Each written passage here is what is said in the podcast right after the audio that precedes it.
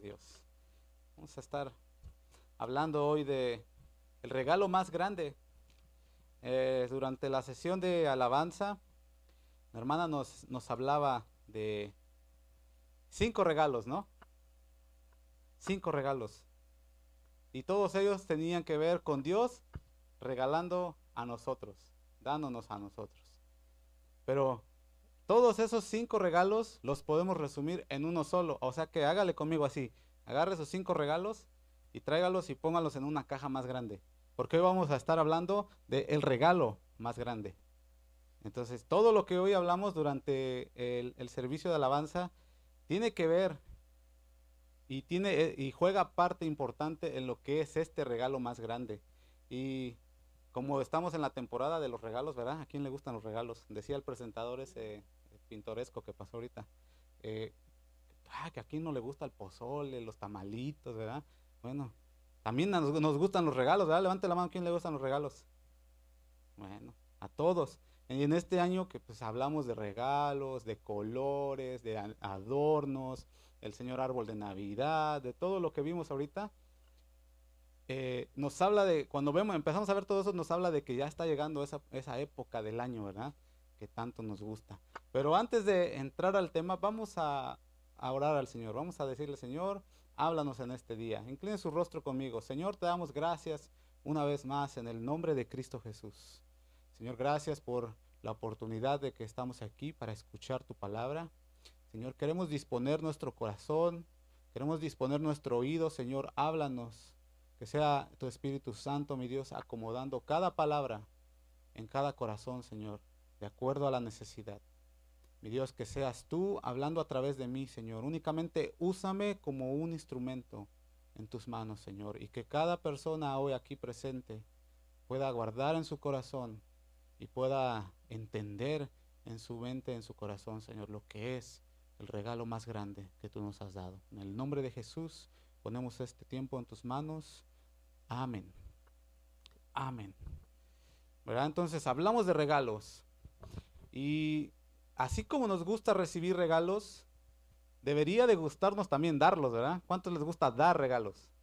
Allá no se oyeron los amenes, ¿eh? Vamos, vamos, a, hacer otra vez. ¿Nos gusta recibir regalos? Amén. ¿Nos gusta dar regalos? Ah, bueno, ya me están espantando, ¿eh? Pero bueno, así como recibimos y, y los recibimos con gusto, también cuando damos, los damos con gusto, ¿verdad? Y cuando vamos a dar un regalo, ¿qué es las cosas que hacemos? Bueno, primero identificamos a la persona a la que vamos a dar el regalo, ¿verdad? Bueno, pues esta, esta, esta vez le voy a regalar algo a, no sé, a don Pepe, que está aquí sentado. Don Pepe, ya lo, ya lo identifiqué. A él le quiero dar un regalo y a él me voy a enfocar para ver qué le puedo regalar. ¿Verdad que eso hacemos también? Cuando identificamos a una persona a la cual le vamos a regalar algo, también nos enfocamos en ver qué le podemos regalar. Primero tiene que haber una intención de regalar algo. Después tiene que haber una observación para poder identificar qué le puedo regalar a esa persona, ¿cierto? Una vez que ya identificamos a la persona y empezamos a ver, bueno, eh, he visto que el hermano Pepe no trae calcetines. Entonces empieza, ah, le puedo regalar unos calcetines. Ah, pero también he visto que le hace falta esto. Y empezamos a hacer una lista de las cosas en las cuales el hermano Pepe tiene necesidad, ¿verdad que sí? Entonces, con ese gusto y con esa emoción, así como re recibimos el regalo, también estamos, ay, ¿qué más le puedo regalar al hermano Pepe? Y empezamos a dar vueltas, ¿verdad? ¿Qué le puedo regalar? ¿Qué le puedo regalar al hermano Pepe? Y seguimos viendo y viendo y viendo hasta que llegamos a un punto donde hay algo que resalta, una, una necesidad más específica que tiene el hermano Pepe que no son calcetines, sí necesita calcetines, pero no son tan necesarios los calcetines. Porque tal vez lo vimos que ese día no trajo calcetines, pero porque no se quiso poner, porque sí tiene. Y vemos otra área y decimos, bueno, tal vez en ese día él no quiso traer esto, entonces no, no le voy a regalar eso.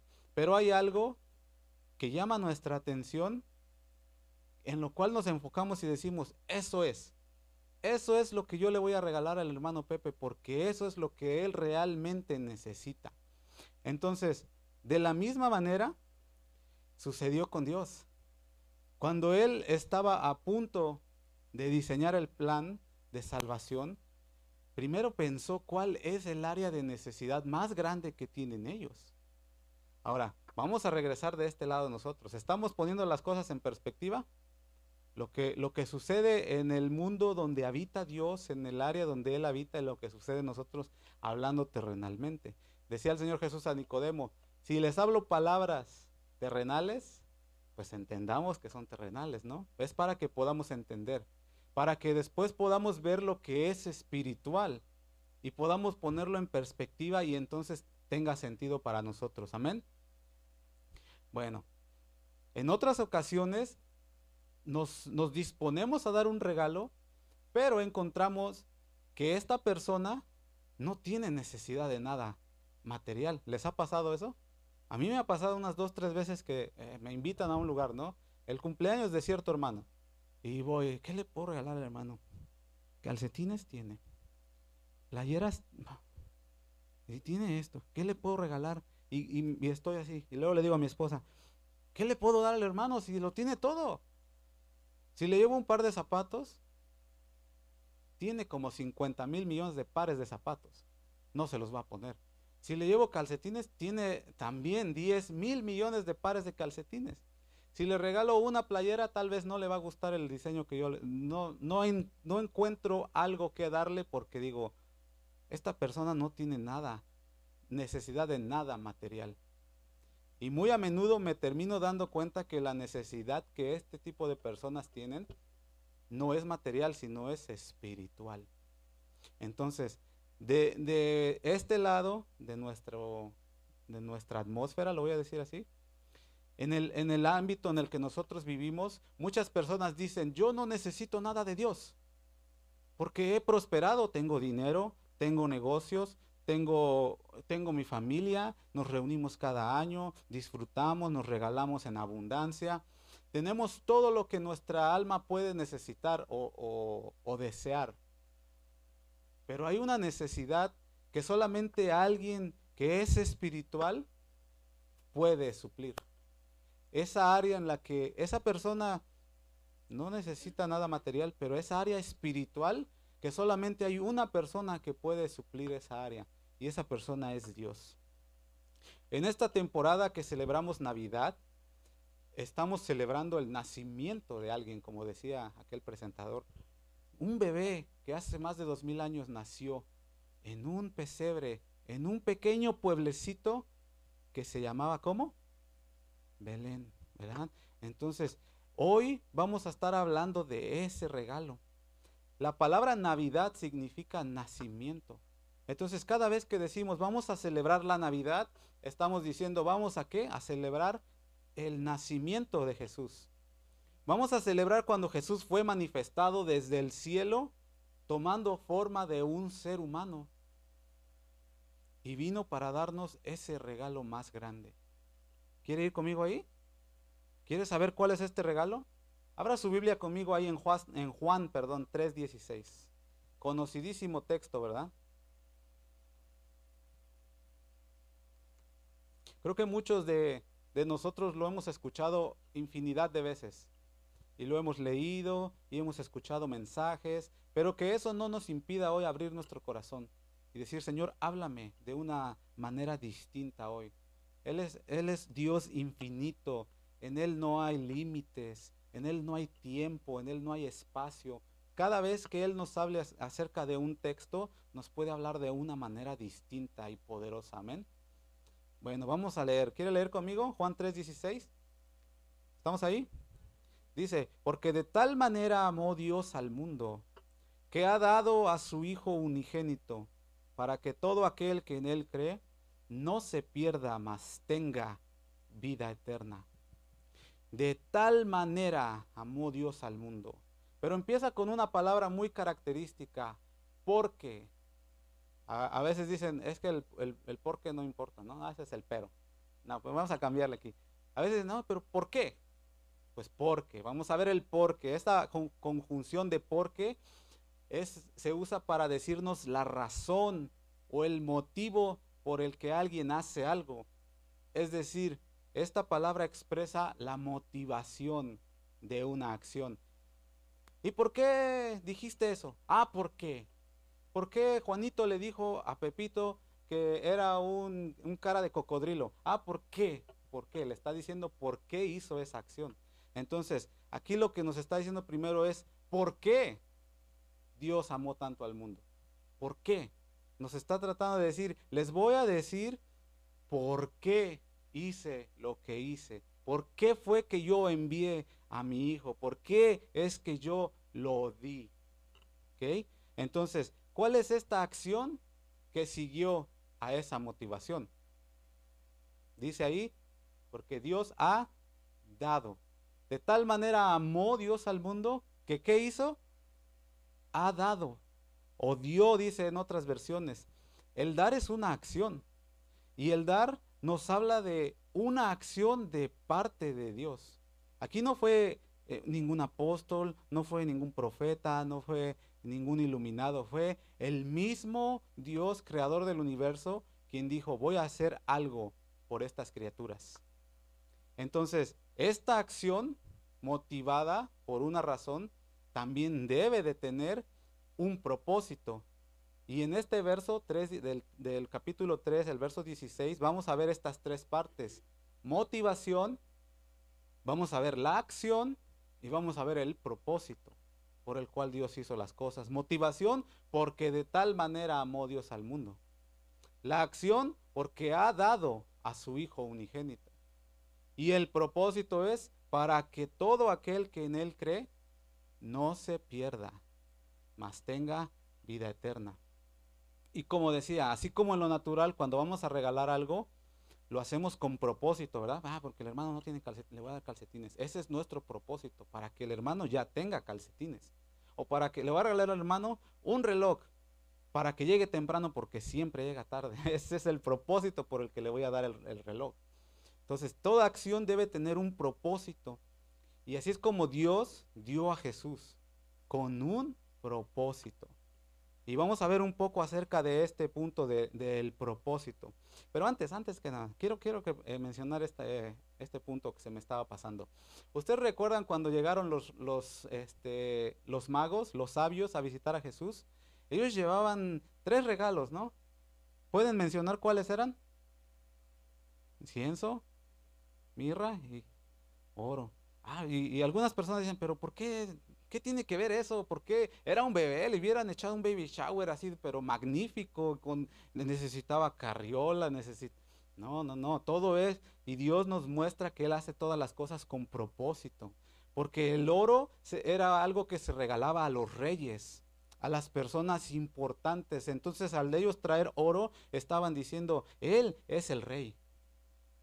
Pero no solo cualquier rey, porque le dieron incienso y el incienso simboliza que estaban reconociendo la deidad de Cristo Jesús. Entonces estaban diciendo, vamos a traerle oro al rey de los cielos. Y también le trajeron mirra, que es la que usaban para hacer los ungüentos, para que pudieran, eh, pues ahora sí que eh, ponerle su, ungüento cuando él murió y lo pudieran sepultar. O sea que estaban diciendo, vamos a darle regalos al rey de los cielos que vino a morir, que vino con un propósito. Entonces, fíjense cómo desde ahí Dios nos habla que Él todas las cosas las hace con un propósito. Y vamos a ver un poquito acerca de este punto del propósito. ¿Está listo conmigo? Vamos a ir a Génesis capítulo 6, en el verso 5. Póngale una señal ahí en Juan 3:16 porque vamos a volver. Pero Génesis, si no encuentra Génesis, pues entonces al rato pasa para que oremos por usted y se convierta, Jorge. Génesis capítulo 6, en el verso 5. ¿Está conmigo ahí? Amén. Dice, y vio Jehová que la maldad de los hombres era mucha en la tierra, y que todo designio de los pensamientos del corazón de ellos era de continuo solamente el mal. Y se arrepintió Jehová de haber hecho hombre en la tierra y le dolió en su corazón. Hasta ahí le vamos a dejar. Le dolió en su corazón. Dice, y se arrepintió Jehová. Esta palabra arrepentirse no está hablando de que eh, cometí un error y estoy arrepentido. Esta palabra arrepentirse nos habla en el, en el idioma original de un suspiro, de un dolor interno, de una tristeza. Es como cuando hacemos así de... de dolor. ¿Le ha pasado eso? ¿Le ha sucedido? Cuando nos dan una mala noticia, ¿no? Eh, y sucedió esto y hacemos de un dolor. Eso, eso, es lo que quiere expresar la palabra se arrepintió Jehová. Le dolió y más abajo lo dice ya con palabras explícitas. Y le dolió en su corazón. O sea, ese dolor que él sintió fue tan interno, tan personal, porque era su, él estaba viendo a su misma creación apartarse del propósito. Estaba viendo a su, a su creación irse tras los deseos de su iniciativa personal, su maldad. En otras versiones dice su depravación. Y justo igual que a nosotros nos sucede cuando uno de nuestros hijos, un familiar al que queremos mucho, nos enteramos que algo sucedió o que algo hizo mal o que una decisión mala tomó, ¿qué hacemos así, no? Ay, mi hermano, ay, mi papá, ay, ¿verdad que nos duele? Así de esa manera le dolió al Señor. Entonces, pero no porque eso sucedió con nuestro familiar lo dejamos de amar, ¿verdad que no? No porque mi hermano dice que yo no soy su hermano, no por eso dejamos de ser hermanos, ¿verdad? No porque mi papá o mi mamá hizo eh, algo que está fuera de los lineamientos de Dios, no por eso deja de ser mi papá o mi mamá. Los lazos fraternales no se rompen. Entonces, lo mismo sucedió con Dios. Aunque nos equivocamos, Él no, nos dejó de amar. Aunque la creación decidió tornar su mirada en contra de Él, Él no, él no desistió en su amor, sino que hizo algo, empezó en su corazón. Ese dolor que Él sintió lo, lo llevó y le, y le causó una motivación a buscar hacer algo para redimirnos. él, él, fácilmente pudo haber dicho, no, no quiere seguir mis propósitos, ¡Ah! Borrón y cuenta nueva. Él es Dios, lo puede hacer. Pero ¿qué hizo? 3.16. De tal manera. O sea, esa expresión de tal manera nos está hablando de un amor tan fuerte y tan entrañable que solamente Él puede manifestar. Nosotros no lo podemos entender, pero Él lo hizo. Él manifestó su amor al enviar a su Hijo. Entonces, dice que Él vio nuestra maldad. En otras versiones dice, Dios vio la perversidad del ser humano. Pero en la traducción original encontré algunas definiciones de la palabra maldad, que son miseria. Dios vio la miseria. Otra definición es aflicción. Dios vio la aflicción. ¿Qué sucede cuando usted y yo nos apartamos de los propósitos de Dios? Viene miseria a nuestra vida viene aflicción, otra palabra es adversidad y otra palabra es calamidad. Suceden tantas cosas al ser humano cuando se aparta de los lineamientos de Dios que a veces cuando nos suceden decimos, pero ¿por qué Dios permite esto si, si, si qué? Él no se apartó de nosotros, nosotros nos apartamos de Él. Entonces dice que Él vio que la maldad, o sea, la calamidad, la aflicción, la miseria del ser humano era tanta. ¿Por qué? Porque su corazón estaba inclinado, dice, al mal. De continuo solamente hacer el mal. Entonces, en realidad, eh, como lo dijimos ahorita, lo que produce el apartarnos de, de nosotros de los propósitos de Dios es eso. Miseria, aflicción, calamidad, adversidad. Pero Dios no se queda con los brazos cruzados al ver nuestra miseria y los resultados de nuestra perversidad, porque es nuestra, ¿verdad que no es de Él? Él es puro y santo, en Él no hay cabida para el mal, Él es apartado del mal. Pero Él al ver los resultados de nuestra perversidad determinó hacer algo por nosotros. No determinó eliminarnos, no determinó borrarnos de la faz de la tierra, sino que determinó hacer algo. Y motivado por ese amor que Él estaba expresando, que Él tenía hacia la humanidad, dice, Él decidió diseñar en sí mismo un plan para rescatarnos. Y esto sabe de qué nos habla? Del incondicional amor que Él tiene por su creación. Incondicional. Porque Él estaba viendo a su creación apartarse de Él, mas Él dijo, no dijo, ah, pues pan quieres, pan te doy, ¿verdad que no? Tuvo misericordia. Nos amó de tal manera que no, no decidió dejarnos así. Y esa frase de tal manera está expresando lo más grande, la manifestación de amor más grande jamás conocida en este mundo. ¿Estamos, estamos todavía aquí? Yo sé que se están elevando al tercer cielo, pero deje que Dios le hable, deje que Dios lo ministre, pero manténgase aquí todavía. Ahorita vamos a tener un punto en el que vamos a llegar a, ese tercer cielo.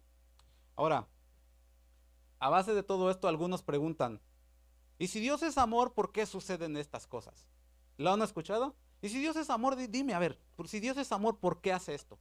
¿Por qué permite en mi vida que me pase? ¿Por qué permitió que mi hermano esto? ¿Y por qué? ¿Por qué? ¿Por qué? Pero ¿sabe qué? La verdadera pregunta no debería de ser esa de que si Dios nos amó. Que mire, Lamentaciones 3:22 dice que por las misericordias de Dios no hemos sido consumidos. La verdadera pregunta debería ser, ¿por qué? ¿Por qué Dios me amas tanto? Que a pesar de que yo me aparto de ti, me sigues amando. ¿Por qué? No es, ¿por qué permite, Señor? ¿Por qué me das estas cosas? No ¿por qué? ¿Por qué no me has pagado conforme a mis rebeliones?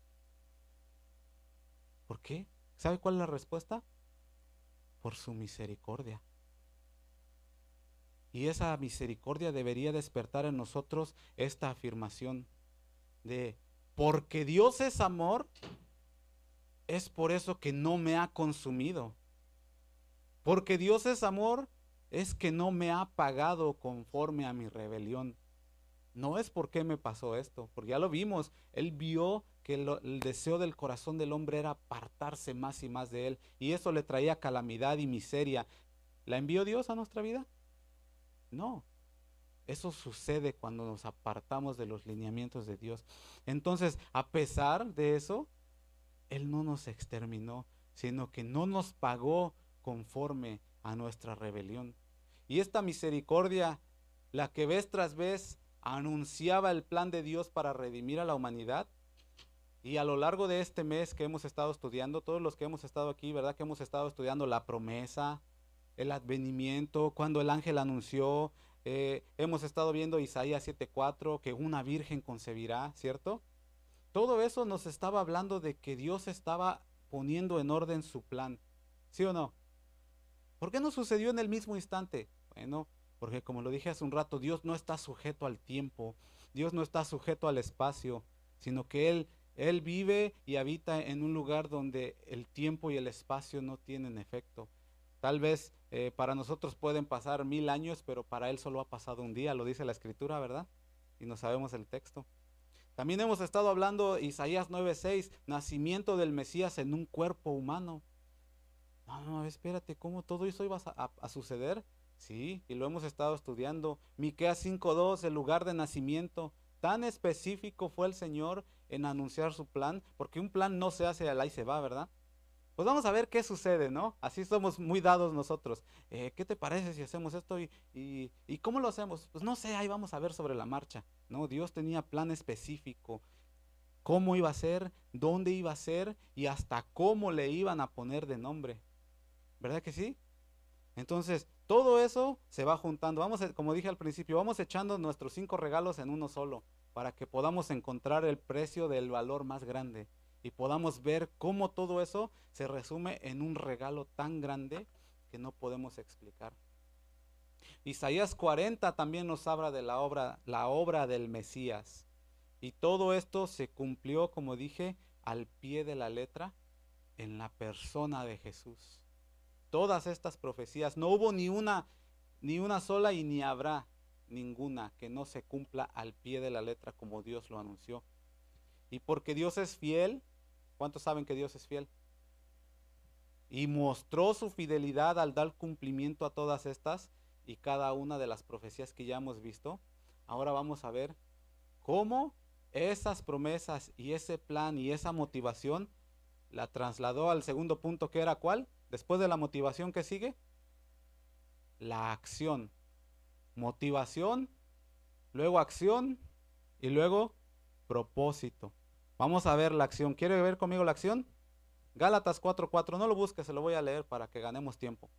Gálatas 4:4 dice, y cuando vino el cumplimiento, Dios envió a su Hijo. ¿Cuándo vino el cumplimiento? Ah, llegó el tiempo, dijo el Señor. Ha llegado el tiempo de ejecutar el plan que he venido, ahora sí que valga la redundancia, planeando. Ha llegado el plan, el tiempo, perdón, de ejecutar el plan de redención para esta mi creación. El mismo creador del universo haría su aparición entre nosotros.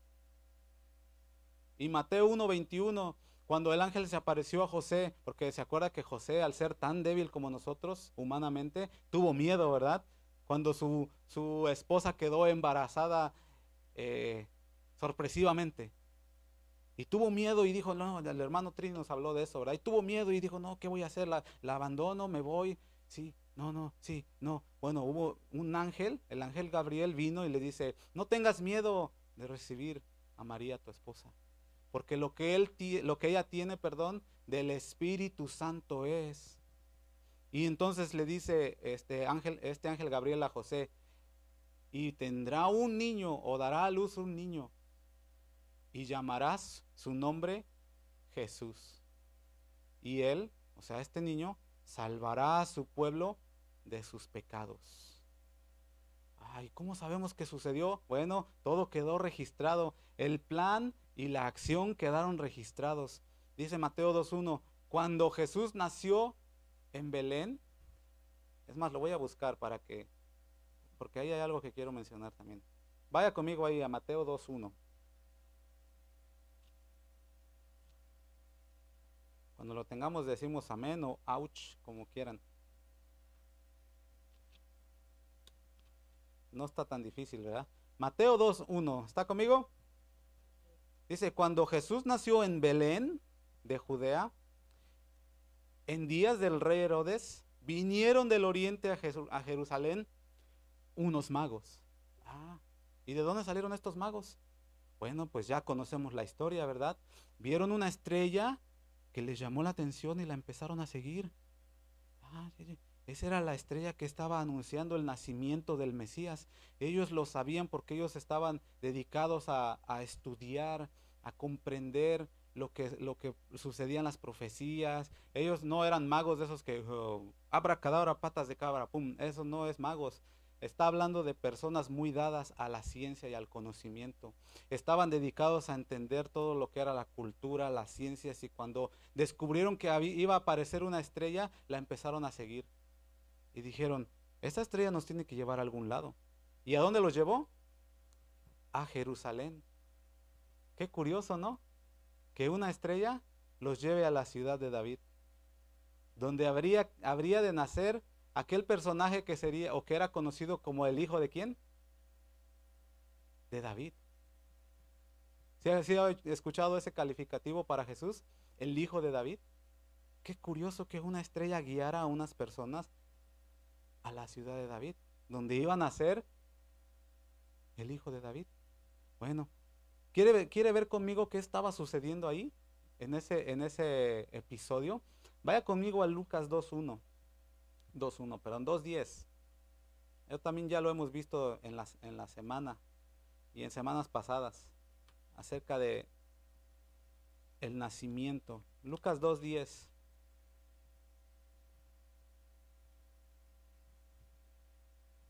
Pero mejor voy a leer desde el 8. Creo que está más para que vaya, agarremos el hilo de la historia. ¿Está conmigo ahí? Lucas 2.8. Y había pastores en la misma región. Bueno, llegaron magos y había pastores también. Bueno, había pastores en la misma región que velaban y guardaban las vigilias de la noche sobre su rebaño. Y aquí se les presentó un ángel del Señor. Y la gloria del Señor los rodeó de resplandor y tuvieron gran temor. Pero el ángel les dijo, no temáis porque he aquí os doy nuevas de gran gozo, que será para todo el mundo, que os ha nacido hoy en la ciudad de dónde? De David un Salvador que es Cristo el Señor. Esto os servirá de señal, dice, hallaréis al niño envuelto en pañales, acostado en un pesebre, pero aquí me llama la atención esto, miren. Eh, mucha gente escucha mensajes, ¿no? Lo que hoy estamos haciendo es escuchar un mensaje acerca de la palabra de Dios. Pero mucha gente tiende a decir, ah, no creo. ¿Será que sí? A lo mejor el hermano está, está loquito, ¿no? ¿Ustedes qué piensan? A lo mejor como que se le, se le zafó un tornillo. Pero miren lo que ellos hicieron. Él les dijo, les será por señal esto, que hallarán al niño envuelto en pañales. Y me llama la atención la curiosidad que tuvieron ellos, porque si vamos al verso 16 de ese mismo capítulo, vamos a ver lo que sucedió. ¿Qué dice que hicieron? Vinieron pues, ¿cómo? Así, ah, pues, ah, está bien lejos, nosotros estábamos allá en el campo. Y hay que ir hasta allá, hombre, ahí venían arrastrando los pies apresuradamente tenían ganas de ver si realmente lo que escucharon del ángel era cierto. Cuando ustedes escuchan un mensaje, debería de provocar en su corazón una curiosidad de voy a ir apresuradamente a ver si lo que me acaban de decir es cierto. Deberíamos tener esa actitud de decir, voy a ver, a ver, a ver, el hermano dijo que, voy a ver. Y vinieron pues apresuradamente y hallaron a María y a José y a quién más? y al niño acostado en el pesebre. Tuvieron esa actitud, creyeron a lo que estaban escuchando. El nacimiento, el cumplimiento, la acción de Dios para rescatar a su creación estaba frente a sus ojos. Y ellos no titubearon, sino que dijeron, yo tengo que ir a conocerlo. Yo tengo que ir a ver que el Salvador del mundo, el Rey, el Hijo de David, acaba de nacer, yo tengo que ir. Yo tengo que darle mi corazón. Los, magos venían con regalos decían, yo tengo que traer mi regalo y dárselo al Señor, porque Él ha nacido. ¿Cuál es nuestra actitud a veces? Ah, un suspiro, ¿no? Como el que hizo el Señor ahí en, Génesis 6. Porque a veces nuestra actitud es, ¿cuál es la prisa? El Señor viene y no retarda su promesa. Dice Pedro, según algunos la tienen por tardanza. Si Él cumplió la promesa de enviar a su Hijo, créame que Él va a cumplir su promesa también de volver por su iglesia. ¿Cuál es la prisa de darle mi vida al Señor? Los magos, los perdón, los pastores vinieron apresuradamente. Querían ver al rey querían verlo. ¿Y cómo lo hallaron? Exactamente como lo fue anunciado. Así lo hallaron. Usted cuando abra su, Biblia y Dios le hable, exactamente como Dios le está guiando en la palabra, usted así lo va a encontrar. Porque Él no cambia. En Él no hay sombra de variación, dice la, la escritura. Así como lo encuentre ahí, así se va a revelar a su vida. Pero la pregunta es, ¿qué tan apresuradamente usted está yendo a buscar a Jesús? ¿Está conmigo? Puede decir amén o ouch. Le damos esas dos opciones. Bueno, aquí estaba el cumplimiento del amor de Dios. Dios de tal manera amó al mundo que dio, y este es el regalo más grande que el mismo creador del universo entregó. Este es el regalo el Señor dio para cubrir nuestra necesidad. Jesucristo. Él vio nuestra necesidad y nuestra miseria y envió a su Hijo para salvarnos de esa calamidad de vida que llevábamos. ¿Cuál era esa necesidad? Isaías 9.2, se lo voy a leer, no lo busque. Isaías 9.2, el pueblo que andaba en tinieblas vio gran luz. Los que moraban en tierra de sombra de muerte, luz resplandeció sobre ellos. Andábamos en tinieblas. Éramos un pueblo que estaba apartado de Dios por la rebelión de Adán. Y dice, los que moraban, el morar habla de habitar en un lugar siempre ahí, ahí, ahí. No podemos salir porque estamos destinados ahí. Y humanamente no podíamos salir de nuestra miseria porque no teníamos la capacidad de rescatarnos a nosotros mismos. Por eso estábamos ahí en sombra de muerte. Lo leyó la hermana hace un rato. Porque la paga del pecado es muerte, mas el regalo de Dios es vida eterna. En Cristo Jesús, Señor nuestro. Eso dice, ¿verdad? La escritura. Y nosotros estábamos ahí. Ese era el área de necesidad que más apremiaba en nuestra existencia. Salvación, rescate, redención. Y esta luz que habla aquí la escritura es, era luz de salvación que estaba resplandeciendo sobre personas que estaban muertas. ¿Se acuerdan cuando Jesús le dijo a uno, deja que los muertos se entierren a sus muertos? Ah, caray, espérate. Pues sí, había gente muerta aunque estaba viva pero estaba muerta en su interior. Cuando habla de que morábamos en tierra de sombra de muerte, es que estábamos destinados a morir sí o sí, destinados a estar separados una eternidad de Dios. Pero esta luz que Él hizo brillar era la luz de justicia. Andábamos muertos en nuestros delitos y pecados, pero la luz de Jesús vino a resplandecer y a disipar toda tiniebla. Casi nada, ¿verdad? Disipar. Ahí sí, cuando Dios tuvo la opción de decir, me fallaron. ¡Ah! Así. Así, eso es lo que hizo. No lo hizo con nosotros, pero lo hizo con las tinieblas. A disipar, así. Eso es lo que hizo la obra de redención de Cristo Jesús. golpe, quitar. Y el velo del templo se rasgó de arriba a abajo abrió la puerta hacia la presencia de Dios. Resplandeció la luz y disipó las tinieblas. ¿Qué quiere decir esto? Resumido en, un, en, una sola frase o en una sola serie de frases que están en el verso 17 de Juan 3. ¿Qué quiere decir esto? Que Dios no envió a su Hijo al mundo para condenarlo, sino para que el mundo sea salvo por medio de él. Ese fue el propósito. Y ahí es donde vamos a entrar. ¿A cuál es el tercer punto? Propósito. ¿Por qué Dios hizo esto?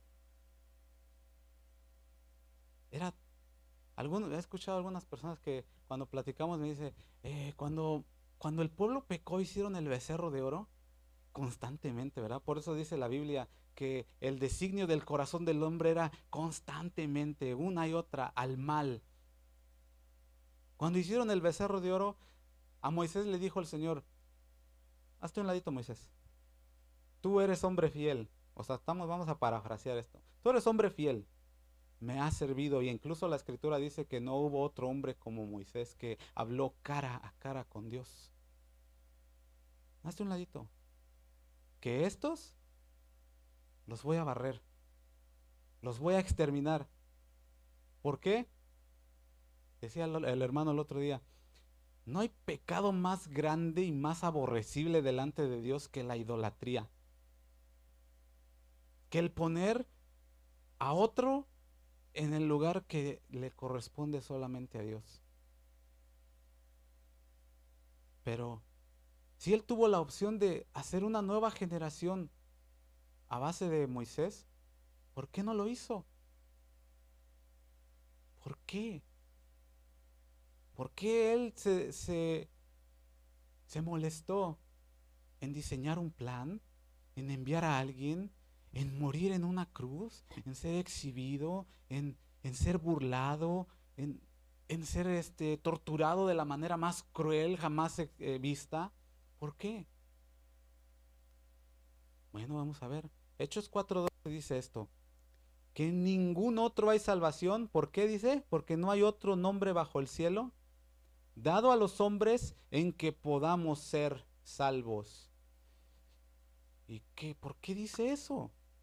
¿No hay otro nombre? Bueno, ahorita vamos a ir conociendo el por qué Dios hizo estas cosas. ¿Por qué tuvo que ser Él, o sea, Jesús, quien tuvo que venir a sufrir todo esto? ¿Por qué tuvo que ser Él quien, quien tuvo que ser enviado?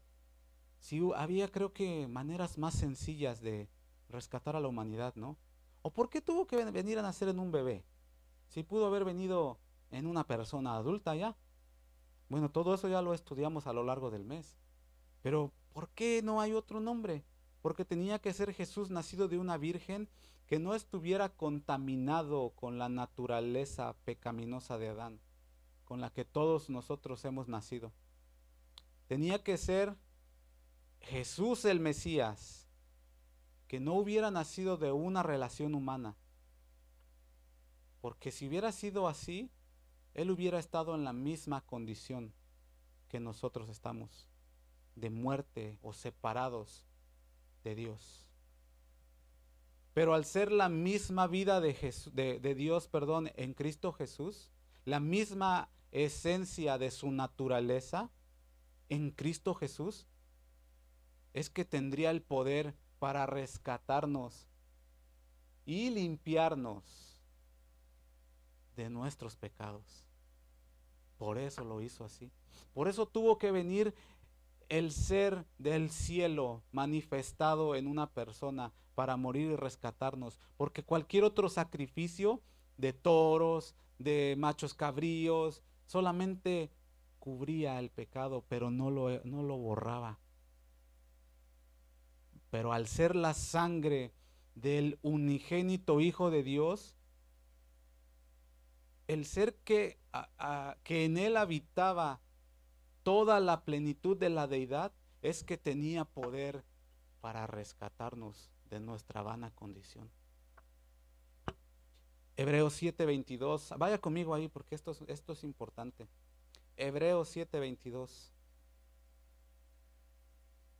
Y estamos llegando, estamos algunos escalones eh, cerca de la presencia de Dios. Y Él ahorita va a hacer algo muy bonito en, el corazón. Va a ver. ¿Está conmigo ahí? Hebreos 7. 7:22. Dice, por tanto, Jesús es hecho fiador de un mejor pacto. Fiador. Fiador es alguien que responde por otra persona, comprometiéndose a cumplir lo que esta persona o esta otra persona no puede hacer. Nosotros no podíamos satisfacer las demandas de Dios para satisfacer su justicia. No podíamos. Éramos incapaces de cumplir lo que Dios demandaba para eh, eh, imponer justicia. Imposible, pero Él sí pudo. Jesús sí pudo. Aunque nosotros quisiéramos estar cerca de Dios, no podíamos porque nuestra naturaleza pecaminosa nos apartaba de Dios. Pero Jesús sí podía, porque Él era santo. Por eso fue que Él es hecho fiador de un mejor pacto. Él respondió por nosotros en las áreas en las que nosotros no podíamos responder delante de Dios. ¿No le, no le estremece eso el corazón? Solamente Él podía hacer. Jesús solamente podía salvar perpetuamente, dice ahí el, el verso más abajo. Vamos a leerlo. Por cuanto permanece para siempre el 24 tiene un sacerdocio inmutable, por lo cual puede también salvar perpetuamente a los que por él se acercan a Dios, viviendo siempre para interceder por ellos. Ay, esto está pesado. Viviendo siempre, perpetuamente a los que por él se acercan a Dios porque Él fue el que abrió el camino, su sacrificio, su nacimiento, su vida entregada a Dios y todo lo que Él hizo cumplió y satisfajo o satisfació, como se dice, la justicia de Dios. Al vivir Él la vida como Él la vivió y morir en esa cruz y entregarse, dice la Biblia, no solo a muerte, sino a muerte de cruz, a muerte porque en aquel tiempo en el que Él estaba en la cruz, dijo, Padre, ¿por qué me has abandonado? Estaba siendo separado de la gloria de Dios. Y lo estaba haciendo por nosotros. Ni la cruz, ni los clavos, ni ningún tipo de, eh, de tortura que le hicieron, lo hizo exclamar esas, esas palabras como cuando estaba sufriendo la ira de Dios en aquella cruz. Ese era el propósito por el cual Dios lo había enviado. Porque ahora puede salvar perpetuamente a los que por medio de Él se acercan a Dios.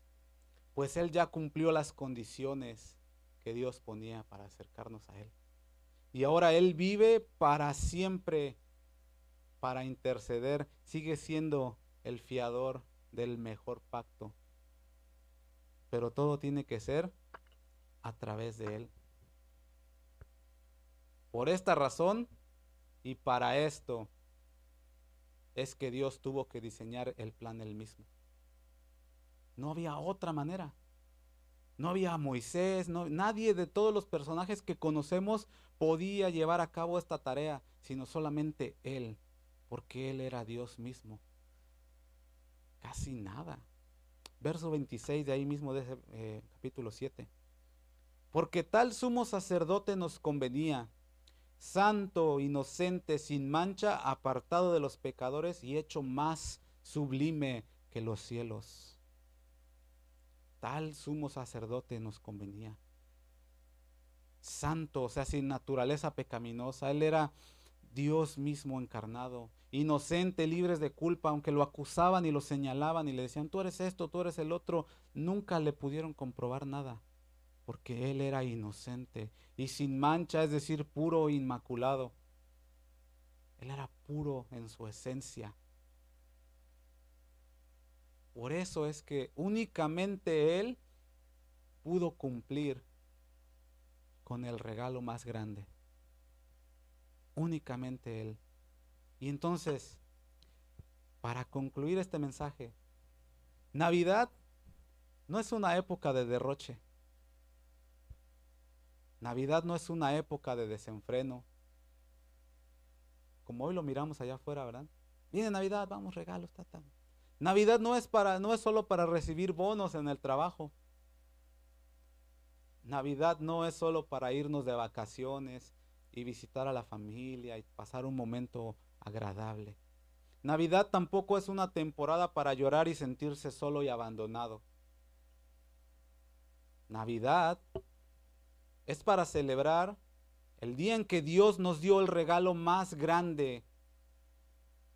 Navidad es cuando Dios cumplió su promesa y nos envió a su Hijo Jesús para salvarnos de nuestros pecados. Navidad es para celebrar que el Rey del universo vino a nuestra vida, caminó entre nosotros, dice la Escritura. Navidad es para celebrar ese nacimiento del rey y recibir de él el regalo más grande. Si tú no lo has recibido, hoy lo puedes hacer. Si en tu corazón todavía hay vacío y dices, yo lo he llenado mi corazón y mi vida con lujos, con cosas, con esto y el otro, pero aún así me siento vacío y cada vez que llega esta temporada yo veo que todos están gozosos, alegres, pero yo veo las cosas que me he comprado y nada de eso me llena. Nada de eso me provoca un gozo. Tal vez la vida de Jesús no está en ti todavía. La vida de Jesús en ti te puede llevar de la muerte a la vida. De un lado oscuro, un valle de sombra de muerte, a una luz admirable donde resplandece. Y no hay necesidad de luz de otro, ni de sol, ni de nada, porque la luz del Señor es la que ilumina. El regalo de vida a través de Jesús es el que te puede llevar a tener paz con Dios. Paz, hablamos de... ¿Se da cuenta cómo todos esos regalos que, hemos, que mencionamos al principio, los estamos mencionando otra vez? Métalos en su caja, una grandota. Porque eso es lo que nos ha dado el Señor, el regalo más grande. Y ahora estaba hablando de paz. El regalo de vida a través de Jesús nos puede llevar a tener paz con Dios. Y voy a terminar leyendo Colosenses 1.15. ¿Por qué, ¿Por qué el cumplimiento de la vida, el cumplimiento, perdón, de la promesa de Dios en la vida de Cristo Jesús me puede llevar a tener paz con Dios y me puede llevar a tener una plenitud de gozo en Él. ¿Por qué? Porque Él, dice Colosenses 2.15, Él es la imagen del Dios invisible. Él, Él es el primogénito de toda creación. Porque en Él fueron creadas todas las cosas las que hay en los cielos y las que hay en la tierra, visibles e invisibles, sean tronos, sean dominios, sean principados o sean potestades. Todo fue creado por medio de Él para Él. Y Él es antes de todas las cosas y todas las cosas en Él subsisten. Y Él Está hablando de Cristo. Él es la cabeza del cuerpo que es la iglesia. Somos nosotros la iglesia. Él que es el principio, el primogénito de entre los muertos, para que en todo tenga la preeminencia, por cuanto agradó al Padre que en él habitase toda plenitud. Y por medio de él reconciliar consigo todas las cosas, reconciliar. Hoy es tiempo de reconciliarse con Dios. Hoy es tiempo de decir, Señor, yo quiero darte mi regalo también, así como lo hacían los personajes aquí. Señor, yo quiero entregarte mi corazón, porque tú me has dado el regalo más grande. Yo quiero reconciliar mi vida contigo hoy, porque esa es la obra de Cristo Jesús en la tierra. Reconciliar consigo todas las cosas, así las que están en la tierra nosotros estamos aquí, ¿verdad? Reconciliarnos con Dios hoy, como las que están en los cielos. Y aquí viene lo hermoso y lo, lo, sublime, haciendo la paz mediante la sangre de su cruz. Qué hermoso, ¿verdad? Suspire si quiere Y a vosotros dice también que en otro tiempo eran extraños y enemigos en vuestra mente y haciendo malas obras ahora. Porque este es el tiempo de ahora cuando Jesús vino y nació y trajo toda la justicia de Dios al mundo para que todos los que estábamos apartados ahora pudiéramos tener acceso a Él. Ahora os ha reconciliado en su cuerpo de carne. Por eso era necesario que naciera en carne